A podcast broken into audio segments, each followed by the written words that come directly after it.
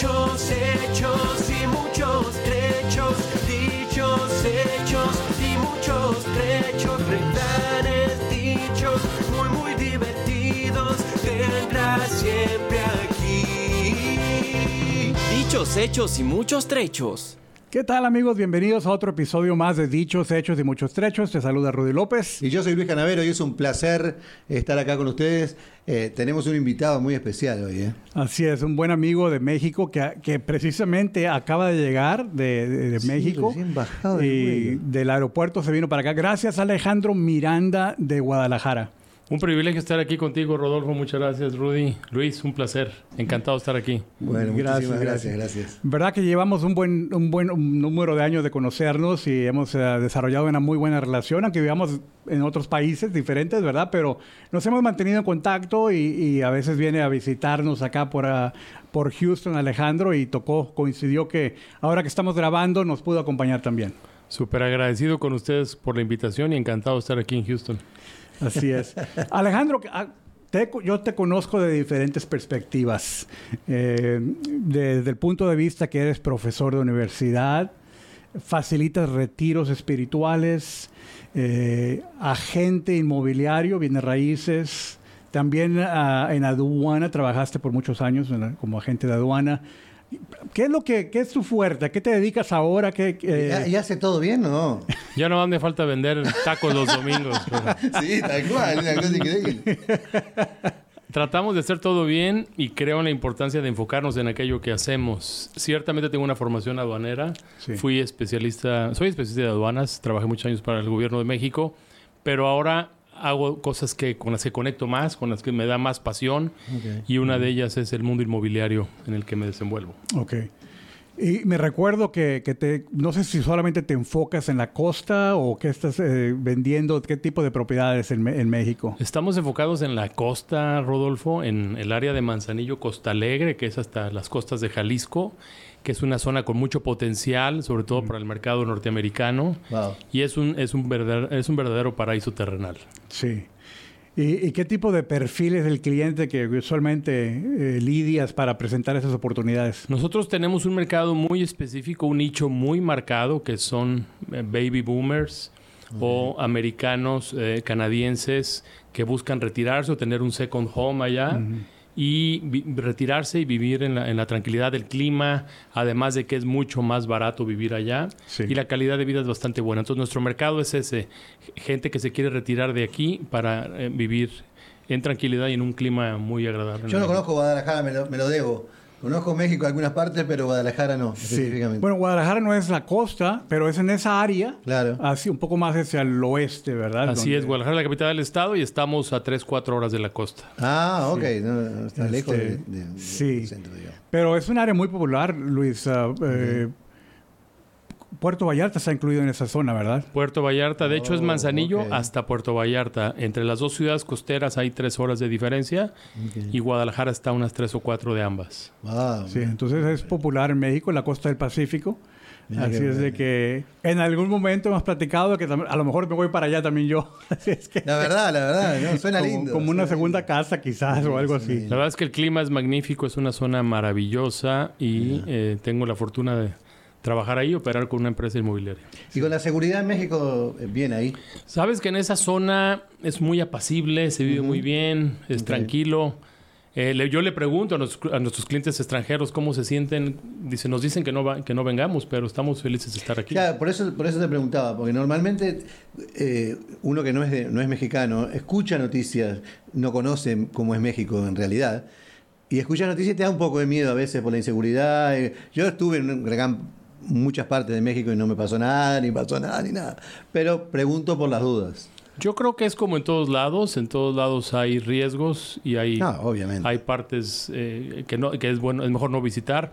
Pero esta zona en específico de Manzanillo, Costa Alegre, Guadalajara, en realidad es una zona apacible. Recordar que a unas horas, de, a unos minutos de Guadalajara está Jijic, que es una de las zonas con mayor población norteamericana fuera de Estados Unidos. No, vos, no sabía. Sí, que- muy, muy popular. Bien. Y bien, Alejandro, eh, parte de lo que me, me emocionaba invitarte es ah, tu experiencia con, con la manera de pensar de, de enfrentar adversidades y superarlas. Sé que en el ámbito de negocios has tenido unas grandes pruebas. Eh, Pero no ¿cómo es el dicho? Porque no dijiste Sí, por- nada. porque para allá iba. Ah, para allá iba. ok, ok. Adversidades y el dicho que, que- que nos trajiste tú el día de hoy, la mayor gloria no es vencer, sino levantarse cuando hemos caído. Y, y, pues me llamó la atención porque hemos platicado de esas caídas que has sufrido. Eh, platícanos. Pues normalmente se, se piensa que los hombres exitosos nunca caen. O sea, ¿cómo hacen estos tipos? Para estar ahí arriba siempre y no. y- ¿Es verdad? Precisamente en esta búsqueda personal de respuestas, es como tuve la fortuna de conocer a Rodolfo, que entre otras cosas pues, fue mi coach, fue mi maestro de oratoria. O sea, en esta búsqueda personal por encontrar respuestas ante las adversidades de los retos que la propia vida te da, pues yo me metí, me, me- me sumergí en el, en el mundo del desarrollo personal, me fui a India a hacer meditación, a hacer yoga y bas- básicamente encontrar respuestas. Pero al final me di cuenta que todas las respuestas, todo, todo el, el- el oro molido del crecimiento está dentro de uno mismo. Y es uno, el que, uno es el que debe desarrollarlo, trabajarlo, eh, enfocarse y entender eso, que la vida está diseñada de tal manera que todos, absolutamente todos, tenemos que pasar por un nivel de adversidad. Para poder llegar a donde uno quiere llegar. Para, ser mejor. para aprender. Para ser De mejor. hecho, yo creo que venimos a aprender, a evolucionar, a desarrollarnos y a entender lecciones que la propia vida nos da. Solamente que hay principios fundamentales de convivencia humana, de desarrollo y hay principios de vida. Lo que pasa es que hay seres humanos que creen que estos principios no aplican a ellos y quieren seguir su propia fórmula y eh, después encuentran que esta adversidad es dura, ¿no? Entonces hay que, hay que hacerlo de una manera muy frontal. Mira, yo, yo recuerdo claramente una, un mensaje de, de motivacional de principios de año, años atrás, ya buen número de años atrás, pero que el- la persona que estaba compartiendo eh, nos preguntó, "Eh, ¿qué, qué planes tienen para este año? ¿Cuántos, tienen, quiere- ¿Cuántos de ustedes quieren tener una gran victoria en este año? El año que ya ha sido, ¿verdad? Pero igual lo repiten cada año. ¿Cuántos de ustedes quieren una gran victoria? Que este año sea lleno de grandes victorias. Todo el mundo levantó la mano. Grandes victorias. Y luego dijo la persona, yo no sé si ustedes sepan, pero para tener grandes victorias hay que pelear grandes batallas. ¿Cuántos quieren grandes batallas? Y todas las manos se bajaron. Se bajaron. O sea, queremos llegar, pero fácil. Eso es el resumen. Así es. Ok, ok. A los que estudiamos el liderazgo, eh, eh, sabemos, entendemos eso, que el liderazgo es enfrentarte todos los días a ciertas situaciones en que, el- eh, co- como dice el gran John Maswell, el liderazgo es una cuesta hacia arriba, que vas todos los días trabajando en pro de algo. No es estar en un tobogán en agua calientita Sí, para, caer, está, claro. para caer en aguas termales. Claro. Es sacrificio y es sobre todo entender que hay que pagar un precio por las cosas. Y yo creo que el liderazgo de eso va. De- el, el- liderazgo es autoconocernos para aprender primero a liderarnos nosotros mismos.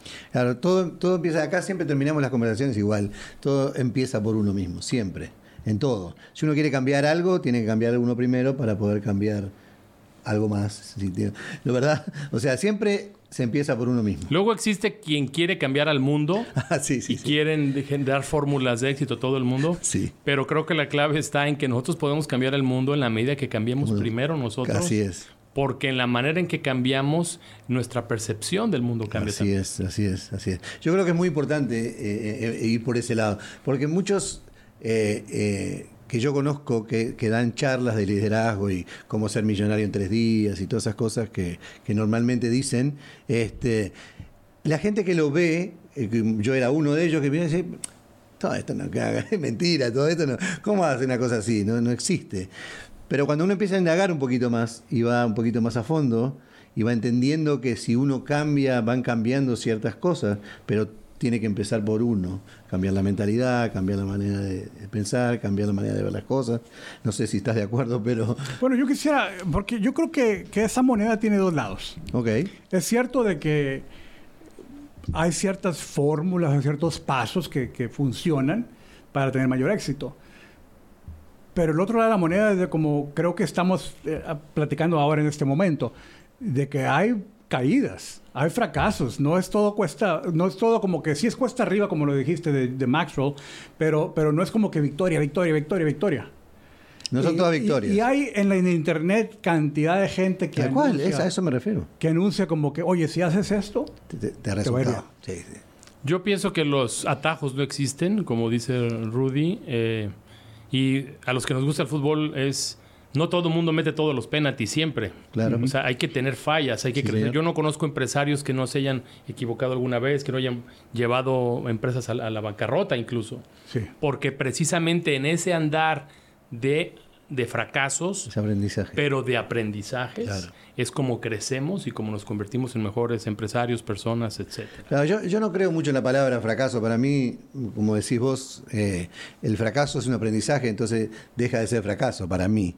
O sea, vos aprendiste algo, o sea, es positivo, no es negativo. A eso me refiero. Eh, y en la vida nos, da- nos da esa posibilidad de aprender todos los días. Pero uno tiene que estar abierto a aprender también, porque si uno... No, yo ya sé todo. Yo conozco a alguien que ya sé todo. Yo no, no voy a la universidad porque ya sé todo. Sí. Y si no sé, lo miro en YouTube y ya, ya está. Entonces, y esos son jóvenes, ¿no? Jóvenes este, que están empezando su vida ahora. Entonces me preocupa porque, digo, no, no va por ahí, que eso creo yo. Pero ellos están convencidos de que es así. Yo creo que hay que comunicar a las nuevas generaciones sobre la importancia, de algo sirve aprender de la gente que ha trazado un camino de éxito y, y por eso existen las mentorías. A mí me gustaba acercarme a gente que ha logrado cosas que yo he querido lograr para aprender de ellos. Incluso llegué a pasar tiempo con ellos solamente... Yo conozco una inmobiliaria aquí de Houston muy, eh, que es una gran amiga y le dije, nomás permíteme estar un día contigo. Solamente déjame estar ahí. No voy a opinar nada, solamente déjame observar. Es una especie de mentoría. Porque ellos, perdón, han recorrido un camino que nosotros queremos recorrer y que hay que estar dispuestos a sacrificarse. Y, y creo, volviendo a ese tema de los jóvenes, y quizás algunos adultos ya más, más grandes de edad, pero tienen una mentalidad de que a mí no me pasa nada, yo puedo hacer todo lo que yo quiera y todo me va a salir bien. Y recuerdo algunos jóvenes, y, por joven me, re- me recuerdo un- una persona más joven que yo, pero ya tenía sus treinta y pico. Y tenía esa mentalidad de que todo era para bien, para bien, para bien, victoria, victoria, victoria. Y, y como que se forma en esa, eh, esa- yo, yo no sé a qué edad empieza a ver ese cambio, o si es automático, si es, si todos van a pasar por ese cambio de decir, oye, no, yo tengo que tener una mentalidad de primerizo, seguir aprendiendo, seguir buscando esa mentoría de otros. Y no, no nací aprendido, Si no, ¿cómo creces? Si no aprendes, no puedes crecer nunca. pero, pero hay personas que, que, o sea, estoy de acuerdo, pero hay personas que ya tienen esa, pues es una confianza personal muy, muy desarrollada que aunque tengan fallas, las ignoran y operan de esa manera. Pero yo creo que los, los fracasos que ellos experimentan pueden ser magnificados por no estar dispuestos a aprender, y especialmente de los errores. Y yo creo que lo que dices tú, Ro- Rodolfo, es muy importante porque hay que aprender desde la humildad, desde la apertura de querer crecer y aprender. No de darle clases al mundo sobre cómo deben de ser las cosas. Estar abiertos, incluso en esos momentos de adversidad, vernos frente al espejo y reconocer nuestros propios miedos. Claro, cosa que es muy difícil, ¿no? La autocrítica eh, no, no es muy común en, en las personas en general. Este, ver, ver nuestros propios defectos no es, no es común. Y aprender, Luis, creo, a reírnos de nosotros mismos también Ah, es sí, para mí es, ¿no? mu- es muy básico. E- e- esa es un poco mi eh, filosofía de vida. Este, yo me río permanentemente de mí mismo. Este, eh, muchas veces me dicen, "No, ¿cómo te puedes reír? eh, Porque yo soy así. Este, pero, Tristemente para mí fue muy diferente. Sí, yo sé, por- yo sé, por- por porque eso. me conoces, ¿verdad? Y Porque Ajá. algunos amigos que, que conocen mi recorrido, de- desde, desde, desde que me acuerdo, eh, era un... O sea, yo formé una mentalidad, una manera de pensar de que yo no me debo hacer vulnerable. Yo debo, ver, yo debo verme bien, debo presentar una cierta imagen y, y- y la gente me respete, que tiene que respetarme. Y yo recuerdo, eh, Alejandro, quizás has escuchado esto, no me recuerdo, pero, pero recuerdo en aquellos tiempos cuando trabajaba en el mundo corporativo de que tenía que tener una cara, una seriedad, de que porque yo soy el líder, yo soy el jefe, eh, yo no puedo eh, pues reírme con los demás. Y tomó mucho esfuerzo, porque Luis dice que ha operado así siempre. Sí, Yo no. Yo tuve que cambiar. Y, y fue a raíz de fracaso, fracaso, fracaso. Pero no solamente mi fracaso, sino cómo, cómo, cómo otros se impactaban a, a raíz de mis fracasos. Mi familia, mi esposa, mi- mi- mis hijos y otras personas queridas alrededor mío. Que empezó a- empecé yo a darme cuenta, bueno, pero, pero ¿por qué yo los pongo a sufrir conmigo? Por- eh, eh, en lugar de, de reírme primero yo de mí y permitir que otros se rían conmigo, eh, yo les hacía la vida miserable. y, y eventualmente ese mensaje cayó y empecé a cambiar. Yo creo que no hay que tomarnos tan en serio, Sí. ¿no? O sea, yo creo que hay que saber tener ese equilibrio en, en hasta dónde sí hay que tomarnos en serio ciertas cosas, pero también entender que somos vulnerables, que venimos a divertirnos, a disfrutar de este proceso y que es un camino temporal. Eh, creo que parte de lo que dice Rodolfo, yo lo entiendo como que hemos sido condicionados social, académicamente, no sé, socialmente, nos han dicho cómo debemos de ser, cómo debemos de comportarnos. Y a mí me gusta hablar aquí del pensamiento crítico, que es esta capacidad personal para cuestionarnos todo lo que hay, por qué es así, quién dijo que debe ser así, quién debo, dice que debo ser adusto para hacer negocios y por qué no puedo ser divertido o por qué no puedo ser más jovial. Sí. Entonces, esta parte interna de ir ajustándonos a lo que nosotros queremos, no a lo que los otros quizá inconscientemente nos imponen. Sí, tal cual. Y, yo lo he sufrido en carne propia mucho el tema. Este, en muchos lugares, no, no trabajé en muchos lugares, no tuve muchos trabajos. Este, trabajé muchos años en uno o dos, pero tenía ese problema. Me decían, vos sos muy amigo de los, de los empleados, vos sos muy amigo de... Vos te reís mucho con ellos, vos, vos estás siempre riéndote, no está bueno, no, no lo hagas, eh, vos tenés que poner cara mala. Yo nunca lo entendí y lo he discutido con, con Rudy muchas veces, porque yo cuando lo conocí a Rudy no es que eh, era tan serio, pero, pero sí tenía una cuota, de- le costaba, y más, cuando empezamos a hacer este programa estaba un poco temeroso porque yo soy de estar bromeando todo el tiempo y, y bueno, ahora no, nada que ver. Eh, es ese otro dicho que la, la cabra siempre tiende al monte. Así es. y y- y yo, yo tiendo a lo serio. Sí, sí, sí, sí. Aunque sí, me sí. puedo reír y puedo Claro. disfrutar, porque ha sido- parte de mi recorrido de crecimiento, de desarrollo, eh, no tomarme tan en serio como dices tú, pero mi personalidad es seria y, y esa es como que mi zona de confort. de- de Pero yo iba a que no te dejan. O sea, es mal visto en el mundo corporativo, Exacto. como vos decís, ser, eh, no, no digo ni siquiera divertido, ser alegre. O sea, es como, está mal.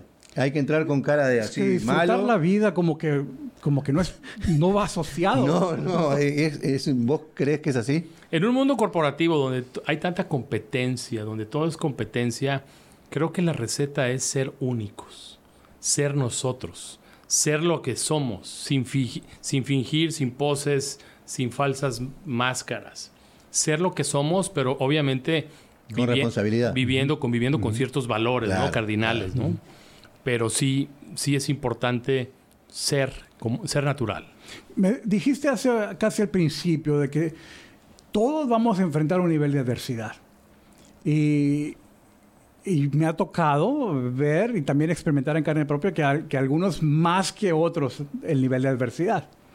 Eh, es algo que, que- podemos controlar o que podemos ah, determinar a qué nivel de adversidad enfrentamos. ¿Cómo, cómo o sea, si, si alguien tiene mucha dificultad, mucha adversidad, ¿qué, qué consejo le darías, Alejandro?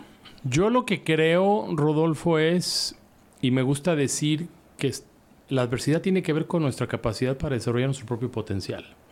Para mí el potencial no es lo que logro en relación con otros, sino lo que soy capaz de lograr en relación conmigo mismo. Puedo convertirme en mi mejor versión. Dicen que Dios no te manda más allá de lo que no puedes ¿no? manejar.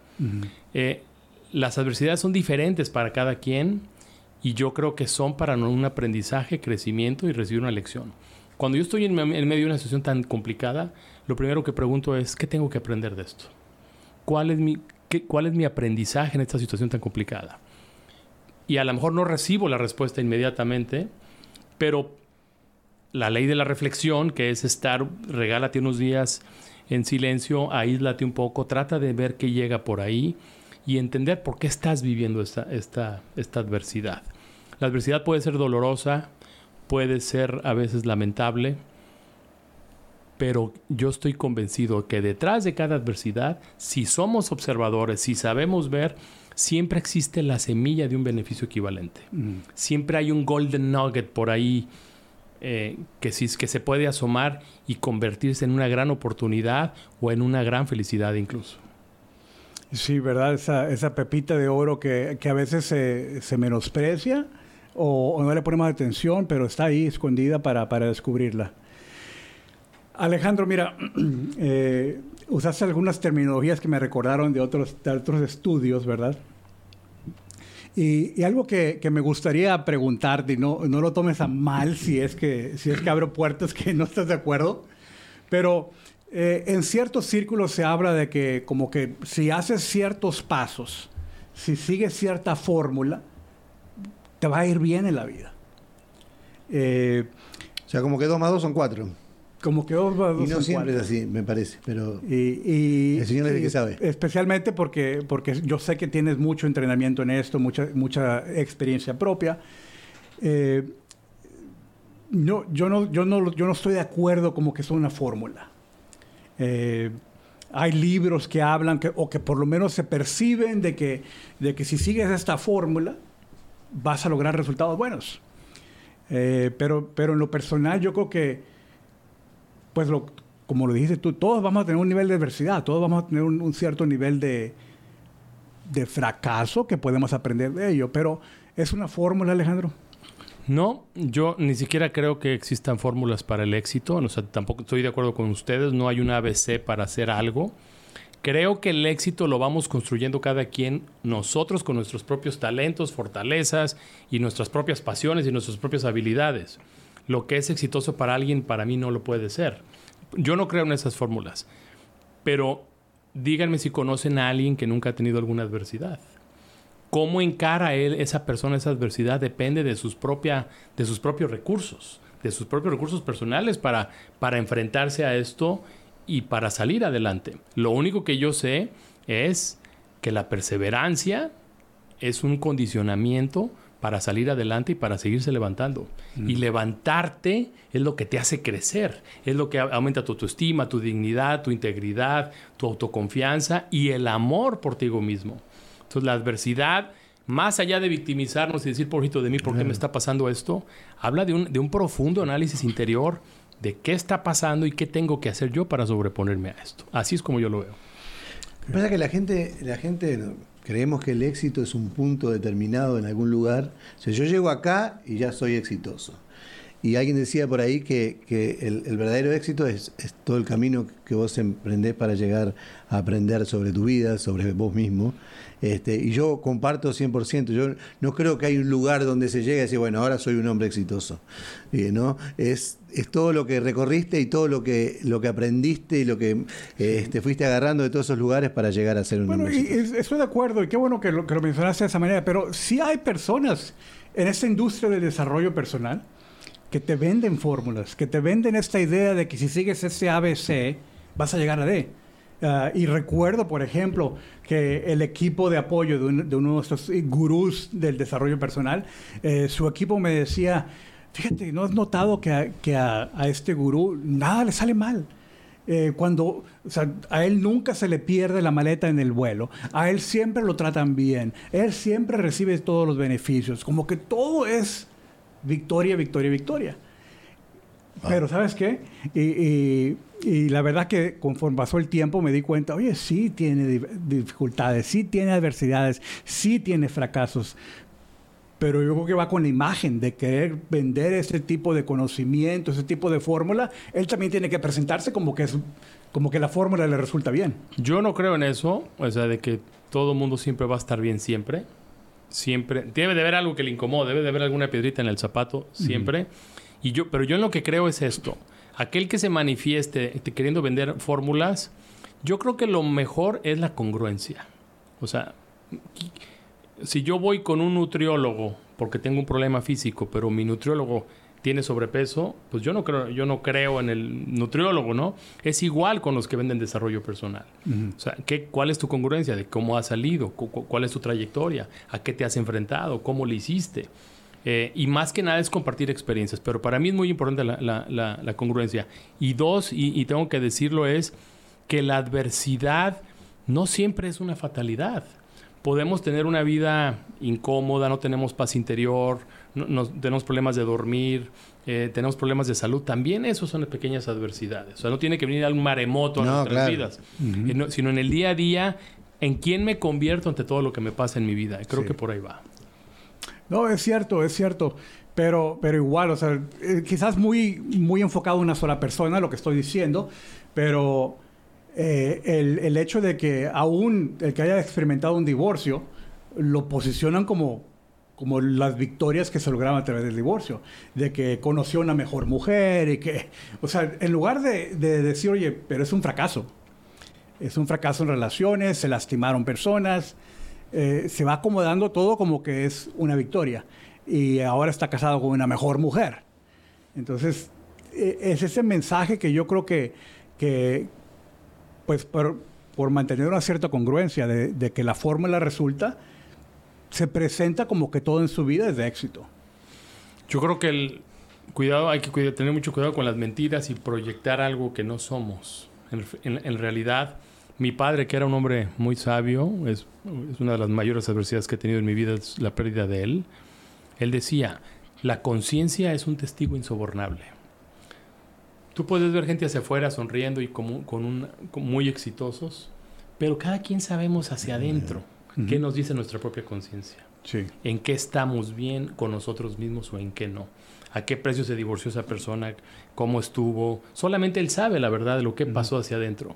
Pero creo que la conciencia es algo difícil de satisfacer para vivir en congruencia. Ah, no hay como mentirle a la conciencia. O sea, no hay manera. O sea, no hay manera de ponerte una máscara y, y cambiar la historia. O sea, la historia es la que es y ahí está, adentro. Vos después podés decir y proyectar lo que vos quieras, este, podés hacerlo. Uno puede cambiar la cara, puede cambiar lo que quieras, pero acá adentro no, no sé. eso no Podemos se engañar al mundo quizá, Sí, sí, pero, pero a, a uno mismo no se puede. es correcto. Así es. No se puede. Yo estoy callado, les confieso, porque estoy admirado escuchándolos. Este, yo sé que sos profesor de universidad también, fuiste.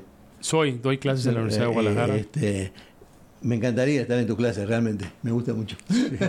Es cierto, a veces lo he pensado que me gustaría ir a, a pasar tiempo contigo allá. Pero bueno, en otra ocasión será. Luis, y especialmente yo quiero hacer la pregunta, y, y espero tampoco cruzar una línea muy, muy delicada. Habrá, porque hay mucho crimen, hay mucha, muchas personas que, hablando de la conciencia, que quizás eh, han aplacado o han, eh, han adormecido esa conciencia para, para operar a ese nivel de donde oye, hay, hay ciertos nombres de, de criminales que, que son billonarios de dólares. Y Pero se les considera... ¿Criminales eh, de qué sentido? Bueno, Porque hay una cantidad diferente. Te voy a decir de, de- de- droga, de Ah, tráfico ok, de drogas, ok, ok. que a, a través de ese, de ese enfoque en traficar drogas han acumulado dinero. Y en la lista de los billonarios del mundo han figurado por lo menos uno como un billonario de éxito. Y- y- Bueno, pero por eso hay hay una gran diferencia también, me parece a mí, eh, siendo ignorante totalmente del tema, que una cosa es tener dinero y otra cosa es tener éxito. Para mí son dos cosas totalmente diferentes. Vos podés tener muchísimo dinero y no ser un hombre de éxito, aunque suene extraño para, para mucha gente. O sea, ser un infeliz con dinero o ser un pobre hombre con mucho dinero. Y lo que yo quiero preguntar, más bien, no, no tanto que yo tenga la respuesta, pero, eh, o sea, ese tipo de perfil, eh, ¿qué, qué pasa con la conciencia de ellos? ¿Está todavía operando bien o la han eh, adormecido? Yo creo que en general, no nomás la de los criminales, en general el mundo necesita despertar. Estamos en una conciencia colectiva dormida, eh, anestesiada, eh, un poquito artificial. ¿Por qué? Por tantos condicionamientos que hay, las noticias, lo- los, productos que consumimos, lo que nos dice socialmente qué debemos de hacer. Pero hablando de ellos específicamente, yo no creo que haya una conciencia que esté tranquila bajo ese esquema.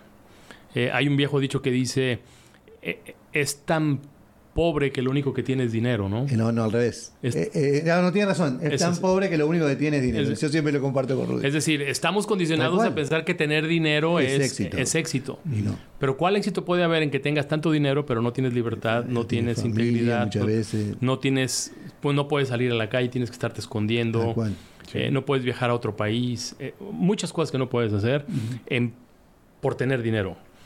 Pero además, lo, lo peor en este caso para mí es vivir preso de tu propia sabiendo que tu conciencia algo no está bien y vives rehén, autoconvenciéndote de que estás en lo correcto. Tarde o temprano eso, esa, la verdad siempre se asoma, siempre florecerá Sí. y, y siempre te vas a encontrar con ella, aunque sea a unos minutos de tu muerte. Yo creo que, eh, que- que buenísima respuesta. Gracias por decirnos eso, me encantó. Pero también lo quiero traer a otro nivel. No, porque es fácil decir, ah, sí, él, él, él, él ha hecho muchas cosas malas. Yo no. Yo no, lo que yo hago es de otro. chiquito. Entonces, yo quiero decirte que aplica de igual manera a todos. Eso que nos acaba de compartir Alejandro, esa conciencia en tu nivel, está ahí para redarguirte, para, para enseñarnos donde podemos mejorar, donde podemos ser mejores personas, podemos tener un impacto mayor, no importa el nivel. Yo creo que el, el autoliderazgo es esa retroalimentación diaria con aquello que nos fortalece y nos convierte en mejor persona a nivel conciencia. Claro.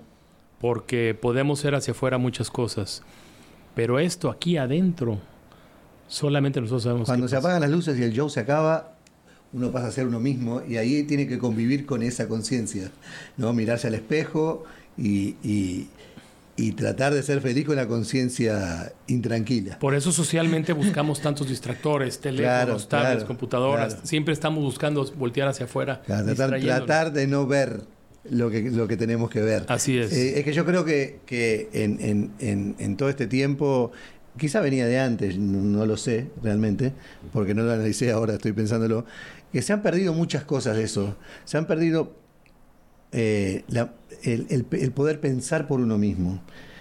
Tú decías recién las noticias, el teléfono, viene todo tan digerido por ahí, que hemos dejado de pensar, hemos dejado de, de razonar y de pensar más allá. Y eso hace que nos olvidemos de nosotros mismos, de nuestra propia conciencia, de nuestra propia manera de pensar, de los valores, de una cantidad de cosas, porque agarramos todo digerido, agarramos todo que viene de ahí. Es más fácil, ¿para qué me voy a preocupar? Hace muchos años vi en Guadalajara, en mi tierra, un, programa de televisión donde salía la presentadora a la calle y preguntaba a la gente, ¿usted qué? ¿De qué va? O sea, ¿con qué sueña? ¿Cuál es su propósito? ¿Qué quiere lograr? Y había un abarrotero ahí en, su esqui- en una esquina y dijo, yo, mi tiendita, y nomás que no pierda mi equipo favorito de fútbol. Y ya está. Era feliz el hombre, como, vamos a la chiva todavía. Que no pierdan la chiva. Ahí está. Entonces, ¿hasta, a- ¿hasta qué grado quiero desarrollar mi conciencia y entender que tenemos una oportunidad única para trascender aquí, en este plano, en esta Claro. vida, y hacer algo fructífero con ella? ¿no? Claro. A veces, Alejandro, esos cambios que quiere hacer uno, a la otra gente no le gusta. Cuando uno empieza a, a- a- a pensar en uno mismo, lo hablo por experiencia propia, cuando uno empieza a, a pensar en uno mismo, a tratar de ser mejor, para ser feliz uno mismo, ¿no? Este, la otra gente no lo entiende y se enoja con uno. No lo entienden esos cambios. Cuando uno empieza a, a sentir su conciencia, al estar tranquilo con su conciencia, a tratar de mejorar, Como, como un egoísmo, ¿no? Como que... ah, eh, se ve como un ego- se ve como malo esa historia de, de los demás. Yo los llamo vampiros energéticos. Vampiros energéticos. Energéticos. Ah, es verdad, eso mismo dice este, eh, una querida amiga que no, no, no, Perdón. una querida amiga que trabaja con energías. Ah, sí, sí. Exactamente eso. Te drenan, te chupan. Tal cual. No te dejan cual. ser feliz. No, y claro, eh, porque vos venís siendo de una manera y cuando querés crecer interiormente, vos te pones un poco para adentro y empezás a pensar un poquito en vos, sobre todo cuando vas creciendo y vas teniendo más edad. Este, tenés que empezar porque te das cuenta que vas quedando solo en el camino. Yo siempre me he preguntado por qué sucede eso. O sea, por qué hay gente que no quiere que nos vaya bien. Pero después me puse a analizar y entendí algunas cosas. Primero, esa persona que no quiere que te vaya bien es porque ni siquiera tiene el valor él mismo para desarrollar lo que tú te estás atreviendo a hacer. Entonces, está viendo un valor en ti que él mismo no ve en sí mismo. Así es. Y eso ya es un mejor te jalo para, para que no trasciendas. y la otra, a la mayoría de la gente no le interesa que nos vaya bien.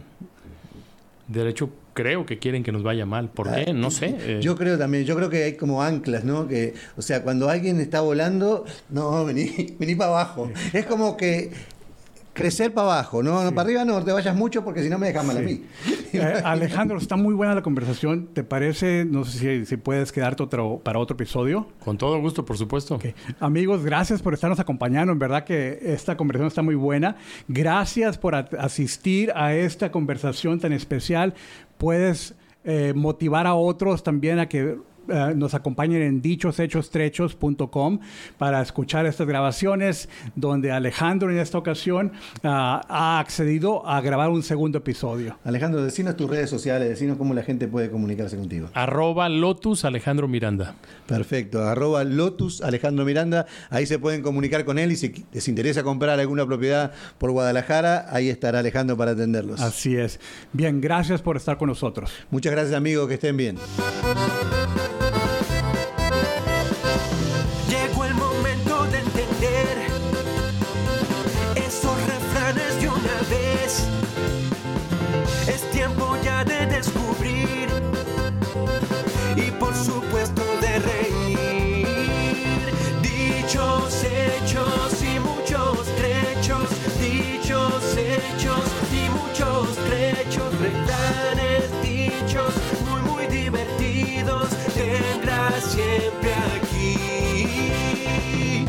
Hechos y muchos trechos.